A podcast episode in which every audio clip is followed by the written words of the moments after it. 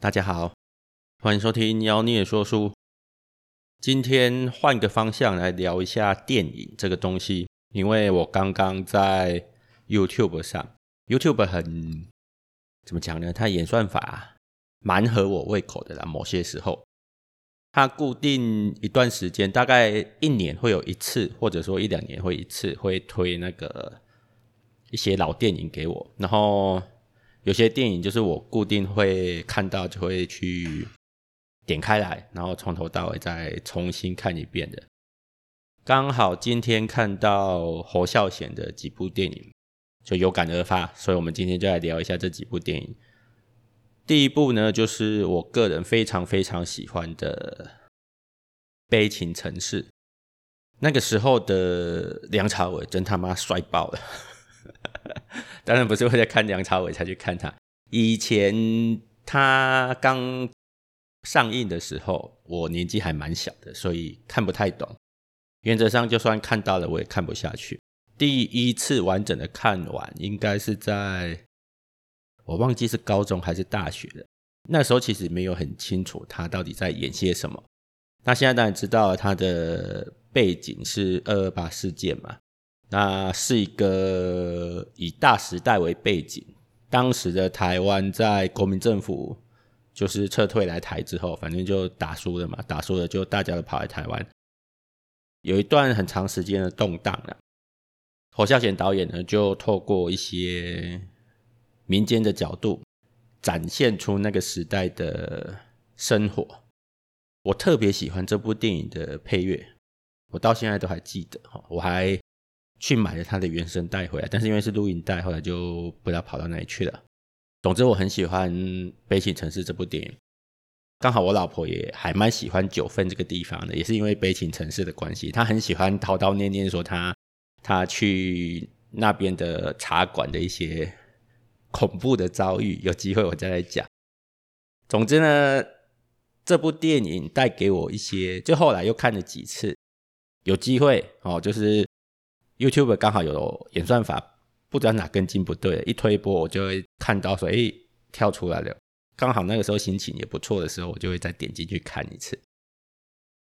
那当然看了《悲情城市》之后呢，你就会，我是那种会喜欢接二连三的人啊，就是看了一个导演的作品，或者是反正有一点关系的，我就会去 Google 去去搜寻一下，当然就会找到一些侯孝贤导演。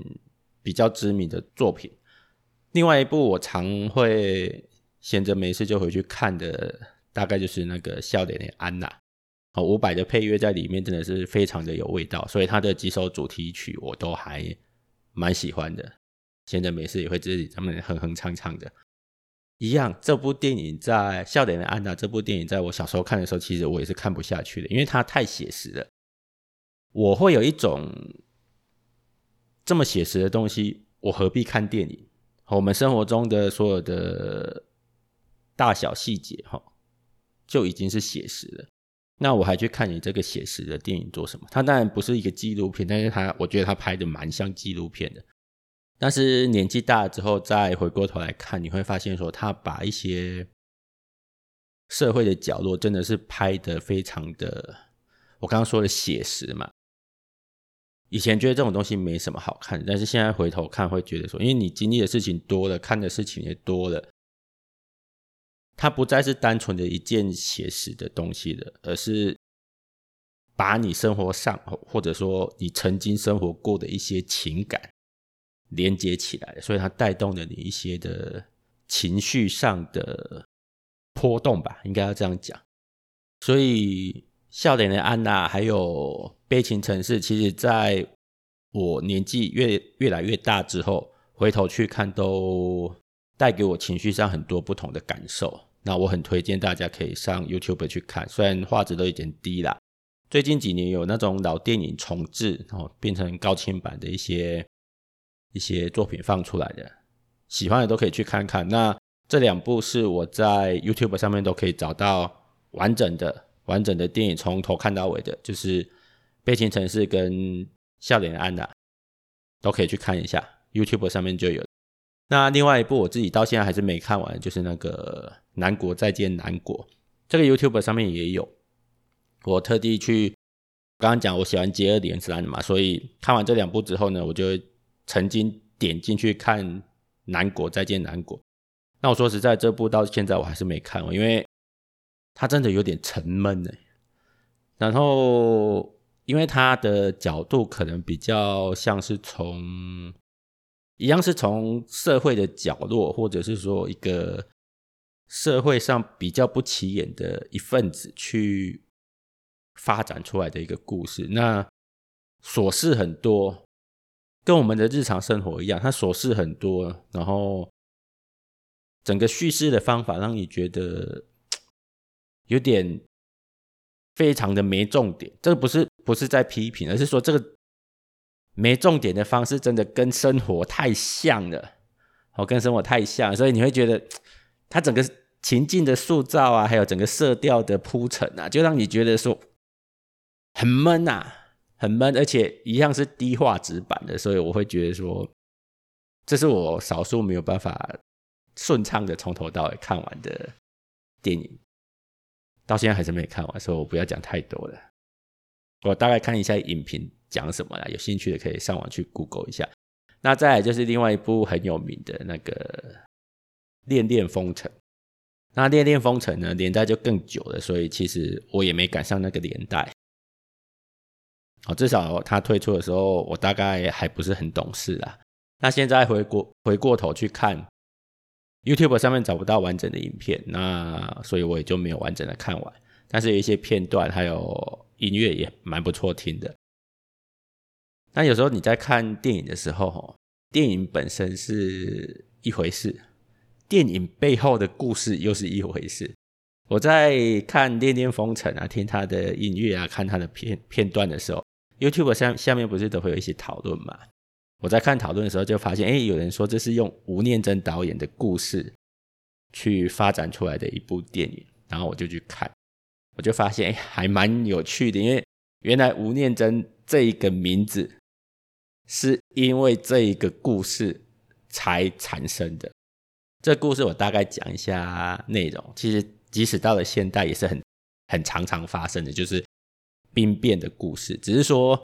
故事里面的男女主角是从小就一起长大，然后后来为了家计嘛，就到了各自到台北找工作打拼。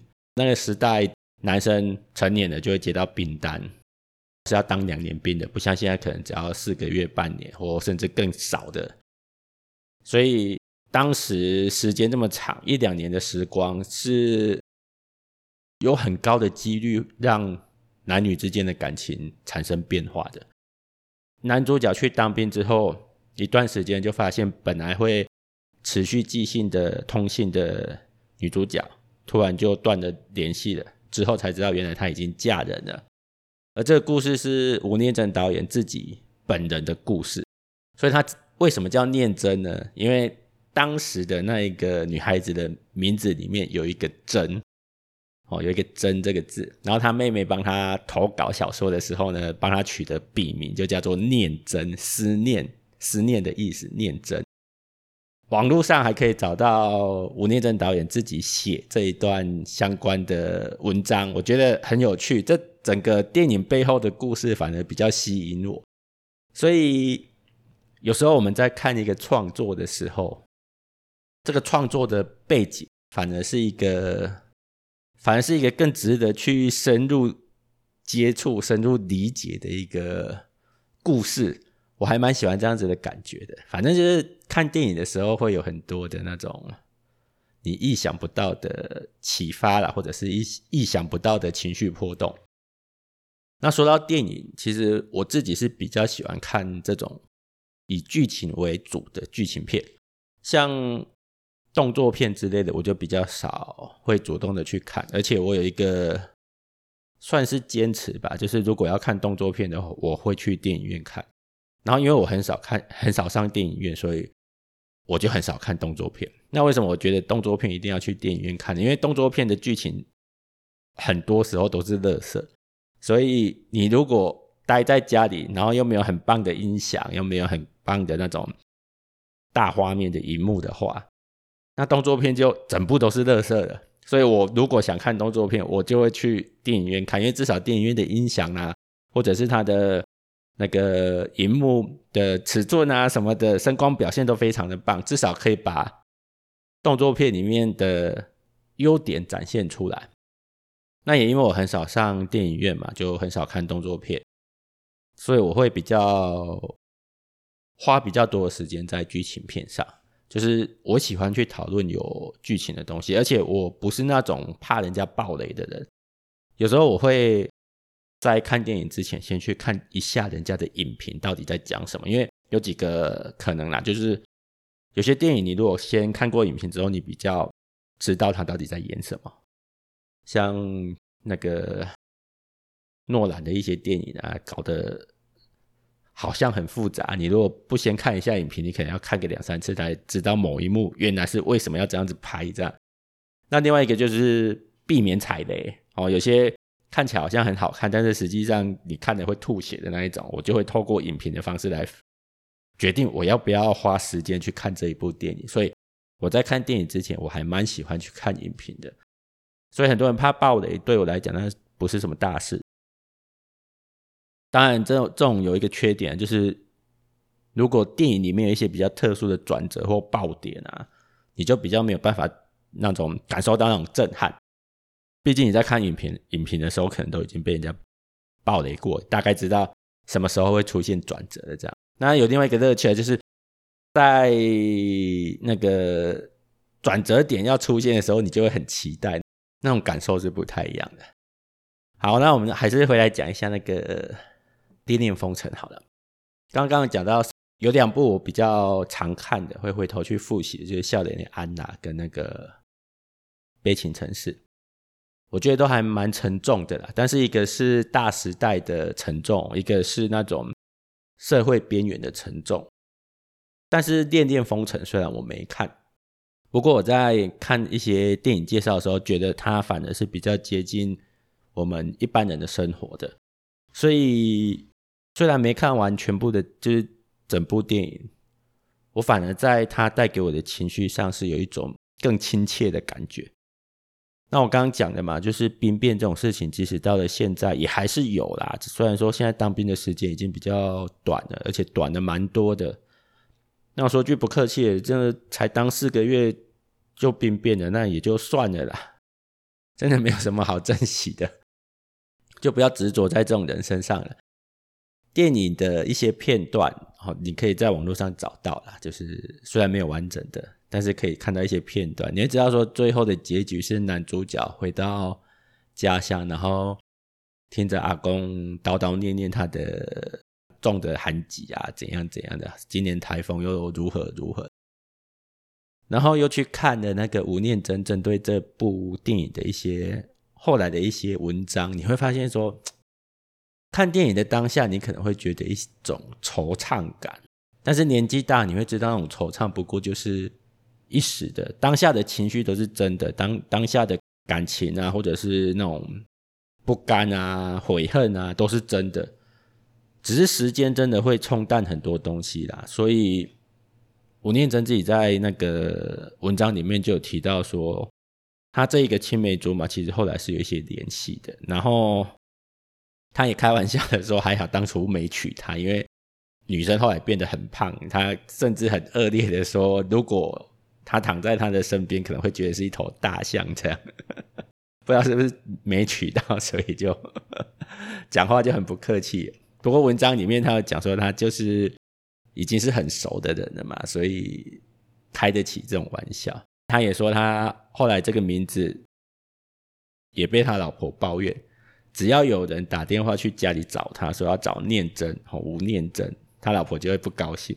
但是如果是叫他的本名，说要找吴吴某，我忘记好像吴文清吧，可以在文章里面找到。如果说是要找吴文清的话，他老婆的态度就会好很多，因为毕竟这是这个名字，念真这个名字是当初初恋情人吧，应该算初恋情人吧，初恋情人的那一段留下来的一个回忆，这样。但当然现在老婆会不高兴啊。所以我觉得有时候你去看那种故事背后的故事，反而是比较有趣的。我刚刚说吧，就你在看这一部电影的时候，或者说我只是单纯的看影评啊，一些电影画面的片段，你会觉得那个惆怅是真实的。但是到了一个年纪之后，以前年轻的时候会觉得说啊，这个感情的东西会没有皆大欢喜，就是会在你的心里留下一些好像一个石头大石头压在那里的一种沉闷感。但是年纪大，你会发现其实日子还是要过下去啦，就是阿公还是继续种着他的韩籍嘛。现实生活中，男主角其实就最后也是娶了别人嘛，日子也过得还不错嘛，并没有说啊，初恋情人走了，嫁给别人的就世界就毁灭了，天崩地裂的，就只是这样而已，就只是这样而已。然后你配合呢，他《恋恋风尘》好像也是在九份那边拍的，所以很多取景就是很自然、很漂亮。就讲一讲，又想去想去九份走一走的哈。金瓜石啊什么的，那边是个好地方。但是现在疫情大爆发，所以大家就不敢出门。我已经关在家里关好几个礼拜了。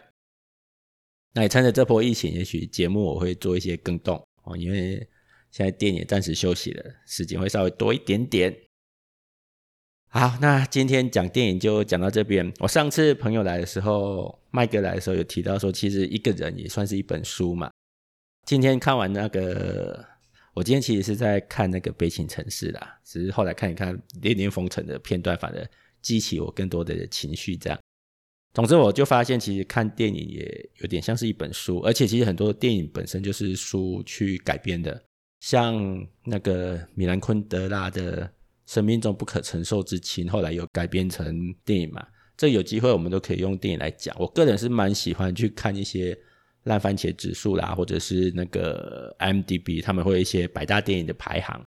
那我还蛮喜欢从里面去找一些电影，因为通常会排上去的都还蛮蛮值得一看的啦。那我自己也说了嘛，就是我比较喜欢剧情片，剧情片的上榜比率还蛮高的。